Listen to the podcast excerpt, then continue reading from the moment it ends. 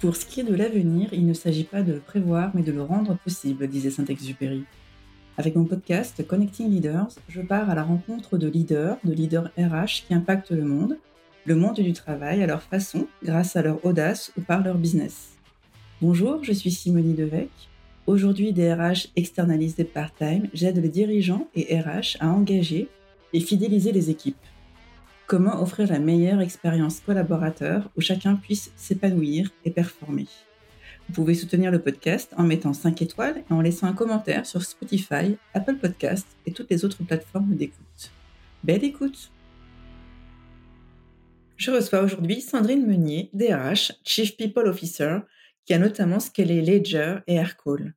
Sandrine nous partage sa vision du rôle de DRH, de ses challenges dans cet environnement, de culture d'entreprise, mais aussi de l'importance de former les managers à leur rôle. Un grand merci Sandrine pour notre échange. Hello Sandrine, je suis ravie de t'accueillir sur mon podcast Connecting Leaders.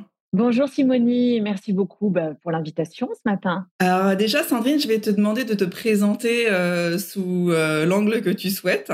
Je suis une DRH euh, passionnée par son métier. J'exerce ce métier depuis de nombreuses années. J'ai commencé euh, à travailler en ressources humaines dans des grands groupes. J'ai travaillé pendant 18 ans dans des groupes cotés euh, en France et à l'international, soit sur des postes de DRH, soit sur des postes de directrice des talents pour monter des programmes de formation, euh, d'évaluation des compétences, de recrutement. Et euh, il y a six ans, j'ai pris la décision de rejoindre un univers plus agile, un univers plus flexible, et j'ai rejoint l'univers de la tech, où j'ai eu la chance de conduire le scale de deux belles enseignes qui sont euh, Ledger et Aircall. Tu veux peut-être nous rappeler ce que c'est que le scale? Parce que c'est vrai qu'on utilise pas mal de parce qu'on avait, tous... dans la tech et tout, mais c'est vrai que voilà on est tous dans notre jargon. Donc, le scale, c'est l'hypercroissance.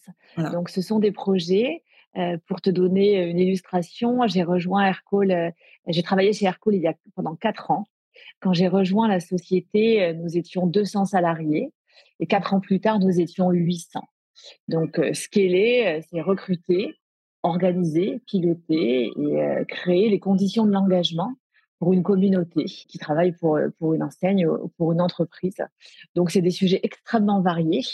Euh, c'est une aventure, puisque ça se passe évidemment euh, jamais comme prévu. Et c'est une aventure humaine qui est formidable. On va, on va parler de ces deux dernières grosses expériences. Quand tu es arrivé, est-ce qu'il y avait déjà une, une direction des ressources humaines en place? Alors, quand je suis arrivée, il n'y avait pas de direction des ressources humaines, il n'y avait pas de DRH euh, qui était identifié. Il y avait une équipe RH euh, qui avait commencé à faire un super boulot, mmh euh, beaucoup de recrutement, parce on ne passe pas de trois ou quatre cofondateurs à 200 en claquant des doigts. Donc, il y avait du recrutement, il y avait la paye qui était en train de se mettre en place, et il y avait des acteurs d'autres départements qui avaient contribué à créer les basiques de la fonction comme par exemple les premières élections du personnel. C'était euh, le chief of staff qui était CFO, qu'il avait organisé à l'époque, super bien d'ailleurs. D'accord. Euh, sans avoir d'expérience autour de ça. Il n'y avait pas de formation, il n'y avait pas d'intégration. Et il y avait un recrutement qui tournait, une paye qui marchait, des contrats qui se faisaient. Et, donc petit à petit, euh, les cofondateurs ou l'équipe initiale commençaient à identifier ce que pourrait être la DRH et ce que pourraient être les sujets RH. Parce que généralement, quand les gens ne sont pas de la fonction, chacun a sa propre représentation de la RH. Il y en a qui pensent qu'on ne fait que du recrutement, d'autres qui pensent qu'on ne fait que de la paye, d'autres qui pensent qu'on ne fait que euh, de la gestion des carrières. Et la RH, c'est très vaste et très différent d'une entreprise à l'autre. Quel rôle joue euh, là le DRH euh, quand tu arrives là-dedans, en fait? Je pense que le rôle du DRH, il est très différent d'une entreprise à l'autre, euh, selon la taille de l'entreprise, euh, selon les enjeux de l'entreprise et surtout selon l'ambition humaine de l'entreprise. Donc, ce qui est très important quand on arrive dans un univers un peu déstructuré comme celui-là, c'est de prendre un grand temps pour écouter. Donc, moi, quand je suis arrivée dans ces deux sociétés, j'ai rencontré des dizaines de personnes en entretien individuel pour comprendre, pour toutes fonctions, euh, confondues, en priorité des managers, en priorité des managers parce qu'ils ont une, une, vision euh, plus large.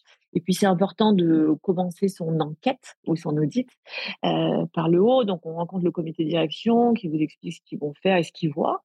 Et puis après on descend et puis on mesure les écarts entre ce que voient les uns et les autres, les ambitions des uns et des autres, les croyances d'alignement qui n'en sont, qui, sont pas, et surtout les attentes des uns et des autres.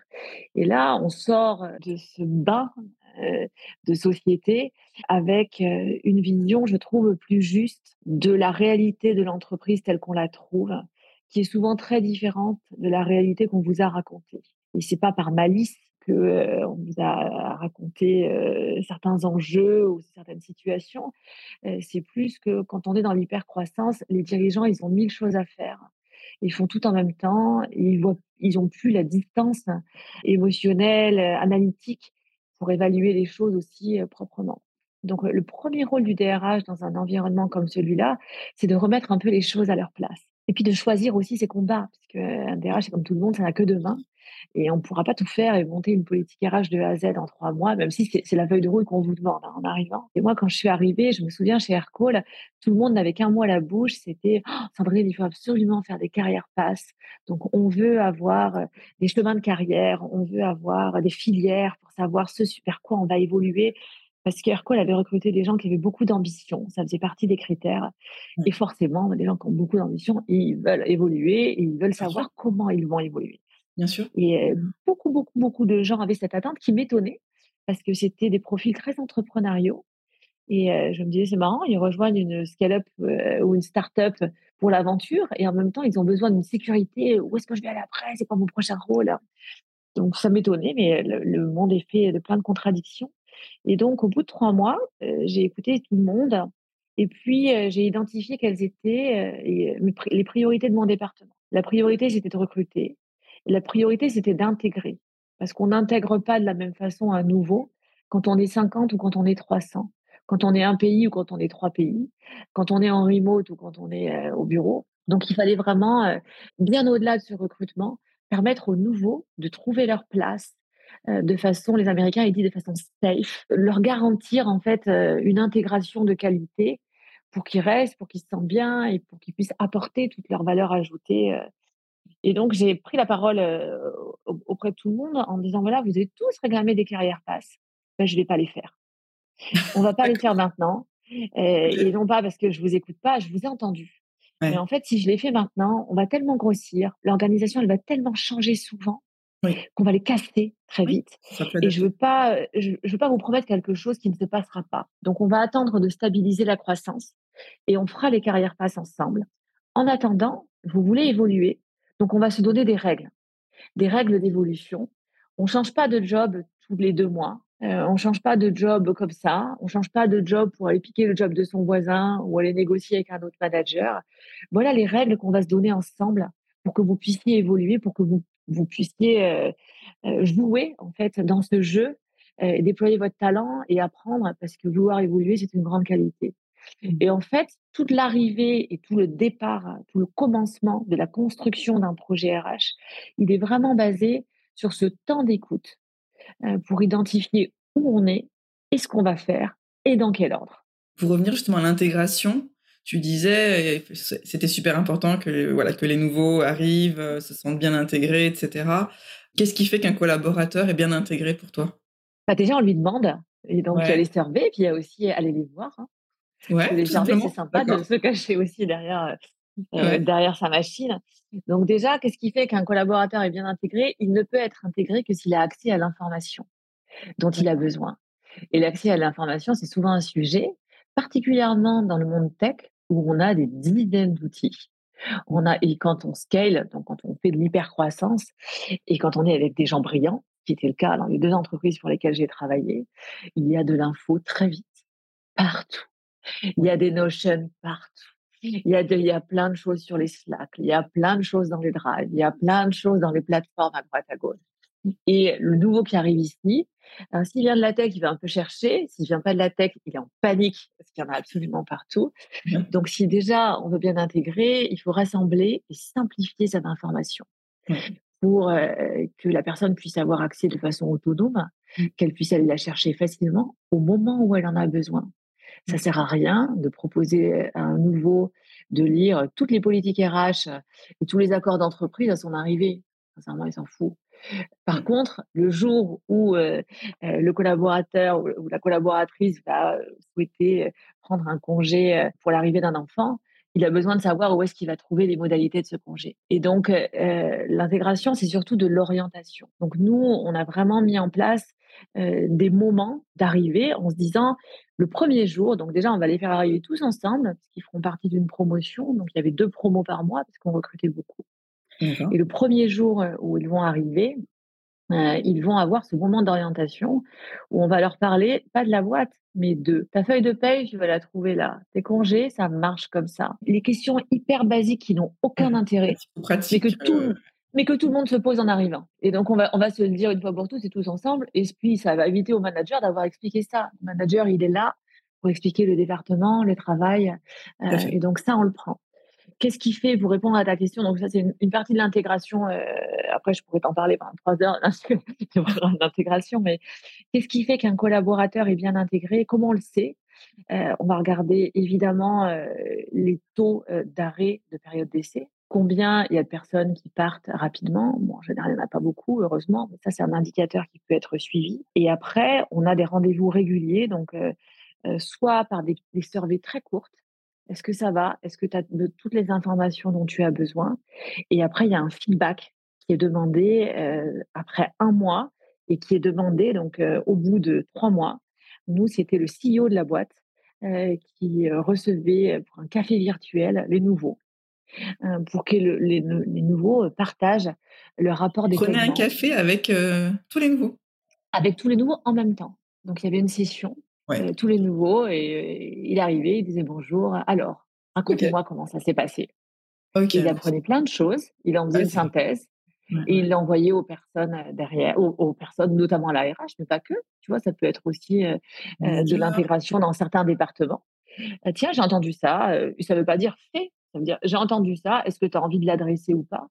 Et comme par hasard, il y avait des choses qui revenaient qui étaient très justes et qui nous ont permis euh, de recaler les programmes euh, ou euh, de rediscuter avec certains managers pour mettre en avant l'importance de ces premiers pas dans l'entreprise. Quand on a préparé cette, cet épisode, tu m'as parlé à un moment de, des valeurs qui sont le, ouais, le socle de, de la culture de l'entreprise. Est-ce que tu peux un peu revenir sur, sur ce sujet de, de valeurs? Est-ce que toi, justement, tu as travaillé sur ces valeurs dans les, tes deux dernières expériences? Les valeurs et la mission de l'entreprise sont le socle. Donc, euh, quand on, est dans de l'hypercroissance, et je pense même, même au-delà, euh, le rôle de, DRH, on a une partie euh, de notre rôle, nous sommes des bâtisseurs. Nous sommes et nous allons rester des bâtisseurs, quel que soit l'environnement dans lequel nous sommes, parce que le monde change. Et là, le monde change très vite avec l'IA, avec les, les, cycles de génération, l'appropriation des outils, etc notre enjeu en tant que DRH, c'est de bâtir quelque chose de solide qui va permettre d'être la colonne vertébrale de tous ces mouvements. Parce que beaucoup, beaucoup, beaucoup de choses changent. Euh, notre travail, c'est d'attirer les meilleurs en fonction d'une situation donnée à un moment donné, qui sont les meilleurs profils, qui sont les meilleurs potentiels, et de créer de l'engagement. Donc l'engagement, c'est créer des conditions où n'importe quel salarié euh, va avoir envie d'exprimer son talent. Le plus souvent possible. Pour moi, c'est ça l'engagement. Il n'y a rien d'autre euh, que ça. Et donc, ça veut dire créer un environnement inclusif où on se sent bien, qui qu'on soit, parce qu'on parle beaucoup de diversité, mmh. euh, mais tout le monde a l'impression d'être différent des autres. Et ça, c'est la nature humaine. Et donc, ça, faut le prendre en compte. Il faut créer un environnement où chaque personne, elle se sente libre de s'exprimer. Et c'est très facile à dire, c'est plus difficile à faire. Pour ce faire, nous avons les valeurs. Et pour construire cette colonne vertébrale, euh, il faut se mettre d'accord dans l'entreprise sur ce qu'on va faire vivre aux gens, ce qu'on a envie de vivre et ce qu'on a envie d'incarner. Et ça, ce sont les valeurs. Alors les valeurs, c'est très souvent tarte à la crème, bienveillance, caring, etc. Ce qui fait que maintenant, euh, les gens ne les écoutent plus trop. Et moi, ça me gêne même pas tellement si on les communique pas. En revanche, il faut passer du temps avec soit euh, les gens de leur stage, les gens du départ, donc tout le monde, quand, tant qu'on n'est pas trop nombreux, soit en petits groupes et après s'en parler en grand groupe pour se dire qu'est-ce qui se passe ici? Qui sommes-nous? Qu'est-ce qu'on a envie de faire vivre aux gens? Dans le contexte dans lequel nous sommes. Et donc définir ces valeurs, qui est un peu le modus operandi, est fondamental uniquement si on décide de passer à la moulinette de ces valeurs tous nos process et programmes. Je vais te donner un exemple. Si on a une valeur trust de confiance, qu'est-ce que ça veut dire confiance? Ben, On se fait confiance. Est-ce que ça veut dire transparence? Oui, non. Et on doit clarifier là-dessus. Est-ce qu'on va tout partager? Est-ce qu'on va partager un peu? Où ça commence? Où ça s'arrête? Mmh. Est-ce que si on se fait confiance, il y a besoin d'avoir des politiques très strictes sur tout. Tu vois, nous, chez Aircall, on s'est demandé, euh, on avait cette valeur confiance, trust and commit, qui était une double valeur, donc euh, confiance euh, et engagement, en se disant, si on fait confiance aux gens, ils vont s'engager. si les gens s'engagent, on peut leur faire confiance. Donc, c'était vraiment le, reverse. Et on s'est dit, ben, si on a trust, est-ce qu'on doit écrire une politique voyage qui détermine quand est-ce qu'on voyage en business, combien on est remboursé quand on va dormir à Paris ou à New York, est-ce que c'est trust, ça? Bah non. Et bah du coup, on va pas mettre de politique voyage parce qu'on pense qu'un collaborateur, il est à même de juger s'il doit voyager en business parce qu'il a une réunion au saut de l'avion et qu'il doit être en pleine forme, ou s'il peut faire économiser de l'argent à la boîte en voyageant en éco parce qu'il arrive la veille, qu'il a envie de visiter New York, qu'il va prendre une nuit supplémentaire pour profiter un peu et arriver en forme à sa réunion. Donc les valeurs, c'est bien, mais uniquement si un, c'est partagé par tout le monde et c'est quelque chose qui est vivant, donc les, valeurs, ça change euh, au fur et à mesure de la vie de l'entreprise. Il y a des valeurs qui sont appropriées au début, qui ne le font plus après et qui doivent vivre. Mais surtout, les valeurs, c'est fondamental parce que c'est euh, chaque programme et process RH, chaque programme et process y compris dans les autres départements, hein, parce que pour moi, c'est pas un sujet RH, euh, doivent incarner et porter ces valeurs. Euh, j'aime beaucoup ton expression euh, quand tu disais euh, que les managers sont la glu de l'organisation. C'était ça, ta phrase? Probablement. tu dis quelque probablement parce que j'ai non mais j'ai une, très grande croyance sur le rôle des managers dans l'entreprise qui va être challengée, je pense, par la génération Z. les nouvelles générations qui arrivent dans le monde du travail, elles ont un besoin d'égalité, qui est très différent, elles ont besoin de crédibilité qui est très différent. Donc, je pense que le manager continuera à exister, mais il, se transforme. Euh, le manager, pour moi, euh, les managers sont la courroie de transmission. Elles sont la courroie de transmission entre la mission de l'entreprise, entre ses valeurs, entre son delivery et entre ce qui est demandé et entre les salariés. C'est un rôle qui est très difficile parce que ça veut dire qu'il faut bien comprendre quelle est la stratégie de la boîte, quelle est la part du département euh, dans cette stratégie, quelle est la part du sous-département dans cette stratégie? Et comment on contribue? Donc pour moi, le manager, c'est celui qui transforme euh, en action concrète la contribution du département euh, à un projet collectif. C'est celui qui écoute, qui fait remonter et qui explique le pourquoi et la justification des différentes choses. Donc, dans les politiques RH que j'ai créées, euh, très souvent, euh, j'ai créé des communautés managériales en disant il y a un espace pour ces managers qui se réunissent sur des mmh bases régulières, soit pour, partager une info stratégique, poser leurs questions, exprimer leurs doutes, euh, donner leurs idées, faire remonter les idées de leurs équipes, soit pour être formés et pour être accompagnés sur des sujets qui sont qui sont pas simples parce qu'être manager c'est pas simple. Euh, être manager, c'est écouter. Être manager, c'est être proche et en même temps être capable de prendre des décisions difficiles. Être manager, c'est comprendre que l'autre n'est pas moi et que je dois m'adapter à son canal de communication, même s'il est très différent de moi. Ça, c'est facile à dire. Dans les sociétés dans lesquelles j'ai opéré, on a très souvent euh, consacré une grande partie du budget de formation sur la formation managériale et plus spécifiquement sur la communication et la capacité à communiquer sincèrement on ne veut pas créer des managers qui soient des robots de la communication. Alors, si tu veux réussir ta communication, toujours là comme ça, vraiment pas. C'est plutôt dire, toi, tu es comme ça, garde ton style, mais n'oublie pas que la personne qui est en face de toi, ce dont elle a besoin, c'est de synthèse, de contexte, de douceur, de directivité, et de les aider à identifier euh, le besoin de la personne qui est en face d'eux pour pouvoir adapter une communication efficace. Quel conseil donnerais-tu euh, à un jeune ou first-time manager, justement? Quel conseil je donnerais à un jeune? Bah, Déjà, je lui dirais bravo, parce que c'est très courageux d'accepter une responsabilité managériale. Euh, et, c'est très chouette de s'engager. Moi, je trouve ça super. Mmh. Euh, le premier conseil, ce serait écoute. et donc, créer les conditions de l'écoute. En termes de temps, quel temps tu organises dans ton agenda pour écouter ton équipe et tes collaborateurs? Qu'est-ce que tu fais pour te préparer à cette écoute et être en présence quand tu es dans ces moments-là? Les managers, souvent, ils ont, les managers d'ailleurs, tout le monde a souvent plein de choses à faire. Mmh. si on crée des moments d'écoute et qu'on est en train de penser à sa to-do list, au rendez-vous d'après, aux problèmes qu'on a à résoudre, il ne faut pas le faire. Ça pas dans le moment présent, ouais, exactement. Donc, comment je fais avant ce moment que j'ai créé pour écouter, pour me créer mes cinq minutes de break, pour me dire, OK, Simonie, je la vois pas souvent, je la vois ce matin. Et, si je la vois, je suis vraiment là. Donc, j'ai éteint mon téléphone, j'ai fermé ma porte, ça va pas venir me déranger, j'ai arrêté mes notifications, j'ai pas mes slacks qui font bip bip toutes les deux secondes et je suis là avec elle. Et même si on est ensemble pas longtemps, je vais lui montrer que je suis là avec elle et je vais l'écouter sincèrement pour prendre en compte ce qu'elle va me dire et pas forcément pour lui répondre. Est-ce que tu aurais un conseil aussi là aux fondateurs d'une startup ou scale-up, hein, justement sur les sujets de scale d'équipe, de développement d'équipe? Ah, C'est difficile de donner des conseils. voilà, les fondateurs, les fondeurs, ils veulent voilà, une, boîte qui performe, le succès de la boîte, côté people. Qu'est-ce que tu pourrais donner comme conseil? Alors, je trouve que c'est facile de donner des conseils, donc je vais y aller avec beaucoup d'humilité parce que j'ai une mmh. grande admiration hein, pour les fondateurs, pour les, pour les avoir vus opérer. Il faut être très courageux pour être fondateur parce qu'on essaye plein de choses. Et moi, j'ai travaillé avec des fondateurs qui avaient un, engagement incroyable, qui mmh. travaillaient beaucoup, qui essayaient, qui rataient, qui recommençaient, qui essayaient. Enfin, c'est incroyable. Il n'y a pas de secret. Hein. Le succès, il vient du travail et de laisser Mmh. les conseils que je pourrais leur donner au commencement, c'est de s'entourer évidemment des bonnes personnes. après, moi, ce que j'entends dans les bonnes personnes, c'est de s'entourer de compétences complémentaires aux leurs. Et en général, c'est ce qu'ils font.